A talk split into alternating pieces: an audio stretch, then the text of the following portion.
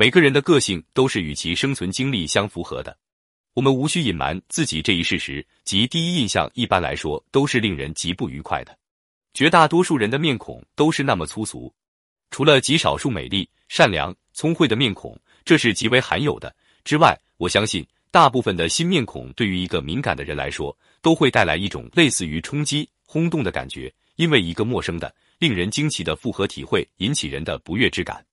说实在的，一般人的样子真是让人遗憾。有这样的人，他们粗俗鄙陋的性格、动物般的低等智力，都清楚的刻在脸上。人们忍不住要问：他们怎么可以带着这样一副面孔就出来？为何不戴上面具见人呢？不仅如此，有的面孔甚至让人只要瞥上一眼就会觉得难受。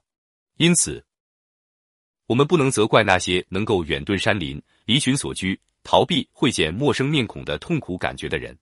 对此，形而上学的解释就是。每个人的个性都是与其生存经历相符合的，是由此形成的。如果还有人需要一个心理上的解释才能满足，那么请他躬身自问：对于那些一生都心胸狭窄、脑中充满卑下鄙俗思想以及卑鄙邪恶、自私自利、极度刻薄的欲望的人，能期望他们有什么样的面貌呢？这些思想和欲望会在他的脸上刻下印痕，并将伴随他整个生命历程。而且，所有的这些痕迹经过长期的不断重复。最终成为他脸上明显的皱纹和瑕疵，所以大多数人的外表第一眼看来都会让人感到震惊。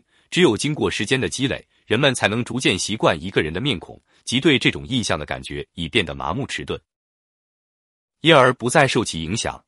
聪明睿智的面孔是岁月刻画的结果，是由面部无数个短暂的典型收缩、舒展而形成的。